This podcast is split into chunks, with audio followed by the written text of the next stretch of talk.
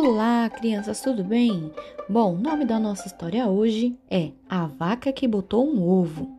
A autora desse texto é a Andy Cutbell e a editora a Rick Monde.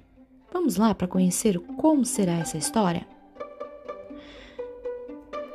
A vaca mimosa estava deprimida, muito triste mesmo.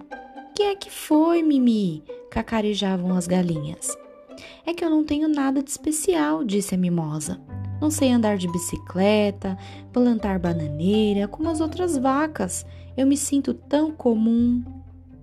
Naquela noite, as galinhas arquitetaram um plano muito esperto. Na manhã seguinte, havia uma agitação danada lá no curral. Eu botei um ovo! gritou a mimosa estridentemente. Todas as outras vacas ficaram sem fala. Nenhuma delas tinha jamais botado um ovo.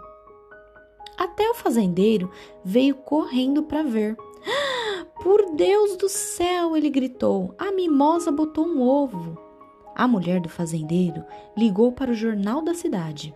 Veio gente de lá, gente de cá. Temos muito orgulho da mimosa, anunciou o fazendeiro para toda a multidão de pessoas. Agora a mimosa se sentia muito especial e as galinhas ficaram satisfeitíssimas.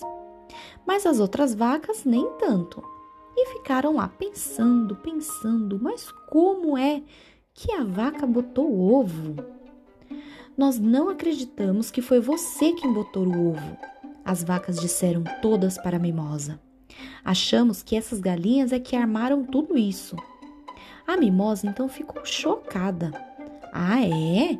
Então provem, responderam as galinhas para todas as vacas.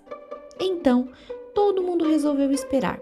Dia após dia, as vacas espiavam, enquanto Mimosa ficava sentada em cima do ovo para ele ficar bem quentinho, mas nada acontecia.